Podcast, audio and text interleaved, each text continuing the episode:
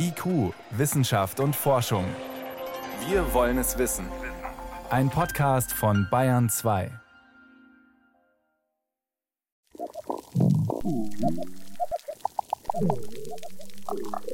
Das sind Unterwassertöne von einem Korallenriff in Indonesien.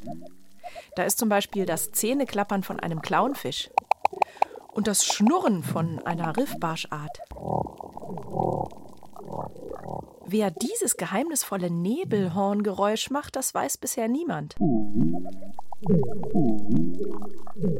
Der Meeresbiologe Timothy Lamont von der Exeter Universität hat diese Geräuschkulissen aufgenommen. Er hat gesunde Korallenriffe belauscht, zerstörte Riffe und solche, die nach ihrer Zerstörung wieder aufgebaut wurden. Sie klingen alle unterschiedlich. Wenn du ein gesundes Riff hörst, dann ist das eine sehr geschäftige Geräuschkulisse. Viele verschiedene Tiere machen unterschiedlichste Geräusche. Wenn du dir ein zerstörtes Riff anhörst, hörst du weniger unterschiedliche Geräusche, weil es dort weniger Leben gibt. Wir waren froh zu hören, dass die restaurierten Riffe sehr ähnlich klingen wie die gesunden. Es ist dort so viel los, dass es gesund sein muss. Die Unterschiede liegen also weniger in der Lautstärke, sondern in der Vielfalt der unterschiedlichen Geräusche. Und die kann man offenbar als Erfolgsmesser dafür nutzen, ob die Restauration eines zerstörten Riffes geklappt hat oder nicht. Riffrestaurationen sind keine kleinen Versuche mehr, die nur einzelne Meeresforscher in abgelegenen Teilen der Welt ausprobieren. Sie sind heute für viele Wirtschaftszweige essentiell denn manche Riffe sind so zerstört, dass das große und teure Schäden mit sich bringt. Riffökologe Sebastian Ferse vom Leipzig Zentrum für marine Tropenforschung. Zum Beispiel bei Ressorts, äh, bei Plätzen, die touristisch wichtig sind, da wird es gemacht. Oder auch wenn Schiffe auf Grund laufen, also so punktuelle Störungen. Da ist sehr viel, vor allem in Florida, passiert, weil da die Gesetzesgebung einfach auch so ist, dass äh, dann äh, Schadensersatz bezahlt werden muss. Aber überall, wo man versucht, Korallenriffe wieder aufzubauen, zeigt sich, Riffrestauration ist schwierig und teuer.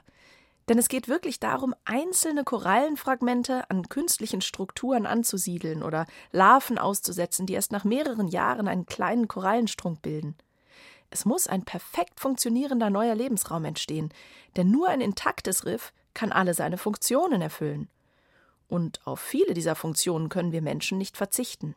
Etwa ein Drittel aller Meereslebewesen wohnt in den Korallenriffen, von denen wiederum viele Menschen in tropischen Küstenregionen leben. Hunderte Millionen Menschen hängen direkt von den Riffen ab.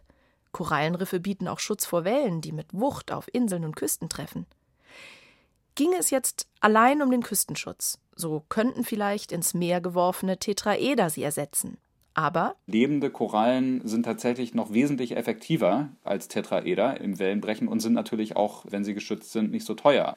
Es ist um einiges teurer, hinterher zu versuchen, diese Ökosystemdienstleistungen wie Küstenschutz dann zu versuchen zu ersetzen. Also jede ähm, Ersatzmaßnahme, die man trifft, ist immer nur sehr begrenzt und sehr teuer und deswegen nicht wirklich kosteneffektiv, so wie es der Schutz von Riffen wäre. Dazu kommt, es ist schwierig zu bewerten, ob die Wiederherstellung eines kaputten Riffs überhaupt erfolgreich war.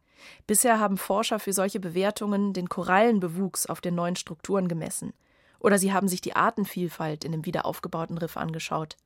Aber anschauen reicht nicht, erklärt Lamont. Wenn du über ein Korallenriff schwimmst und schaust, kannst du zwar sehen, ob Korallen wieder wachsen und du siehst auch ein paar Fische, aber du nimmst nur einen Teil des Lebensraumes wahr, weil so viel Leben im Riff versteckt vor uns passiert. Vieles zeigt sich erst in der Nacht, viel versteckt sich in den Korallen oder ist gut getarnt. Wenn man aber nicht nur schaut, sondern auch hört, dann kann man erkennen, ob sich das Riff wirklich erholt hat. Der Klang eines Korallenriffs ist für das Überleben des Riffs tatsächlich ausschlaggebend. Wenn der Sound nicht stimmt, kann es womöglich einige seiner Aufgaben nicht erfüllen, wie zum Beispiel seine Funktion als Kinderstube für viele Fische. Wir wissen zum Beispiel, dass sich Fischlarven an der Geräuschkulisse von Riffen ähm, orientieren, um einen geeigneten Platz zur Ansiedlung zu finden. Fischlarven schwimmen im Freiwasser rum und erst wenn sie älter werden, dann siedeln sie sich an einem Standort an und da orientieren sich zumindest einige nach der Geräuschkulisse. Im Spermonda-Archipel in Indonesien, wo Tim Lamont und sein Team die Geräusche der Riffe aufgenommen haben, sind große Teile der Korallenriffe bereits zerstört. The reefs have been very heavily damaged by a practice called dynamite fishing. Sie sind durch das Dynamitfischen schwer zerstört worden. Eine Fischfangmethode, bei der ganze Riffe mit Sprengstoff in die Luft gejagt werden. Zurück bleiben Geröllfelder aus Korallenskeletten, die hin und her gespült werden und auf denen nichts mehr wächst. Einige abgelegene Riffe sind aber noch intakt und ein großes Restaurationsprojekt gibt es auch. Lamont und sein Team haben ihre Mikrofone teilweise mehrere Wochen unter Wasser gelassen, um gute Aufnahmen der verschiedenen Riffe zu bekommen. Welches Tier für das mysteriöse Nebelhorngeräusch verantwortlich ist, weiß Lamont aber bis heute nicht. Er hat das Geräusch aufgezeichnet und sich dann damit auf die Suche gemacht. Stundenlang ist er mit Lautsprechern durch die Riffe geschwommen und hat ihnen das Geräusch vorgespielt. Und das Nebelhorntier hat auch geantwortet. Entdecken konnte er es trotzdem nicht. Ein Zeichen dafür, dass wir manchmal mehr hören, als wir sehen können.